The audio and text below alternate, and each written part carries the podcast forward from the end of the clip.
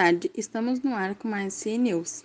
Hoje estamos com uma situação meio inusitada e desconfortável. Um carteiro abandonou uma lote em uma mercearia de Campinas. Deixou simplesmente aí, ponto, disse o comerciante. É isso aí mesmo, Stephanie. O pacote de correspondências foi deixado em uma loja na Vila Joaquim há duas semanas. Segundo a proprietária, o Correios afirma que fará a retirada e tomará as providências.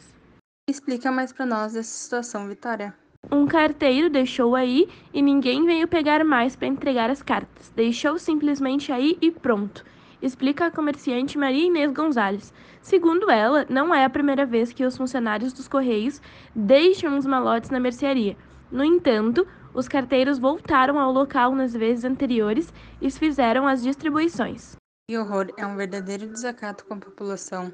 Bom, eu entrevistei uma das prejudicadas e veja só o que ela me disse na seguinte reportagem. A auxiliar administrativa Lúcia Rossi diz que os moradores são prejudicados. A gente precisa pagar a conta e não chega. Algumas coisas a gente não consegue pela internet. Não que não saiba que está devendo, mas se as correspondências estão aqui na mercearia, fica difícil para pagar.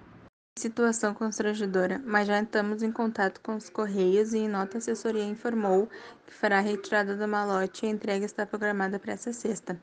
Além disso, ressaltou que medidas serão tomadas para evitar que a situação como essas voltem a ocorrer.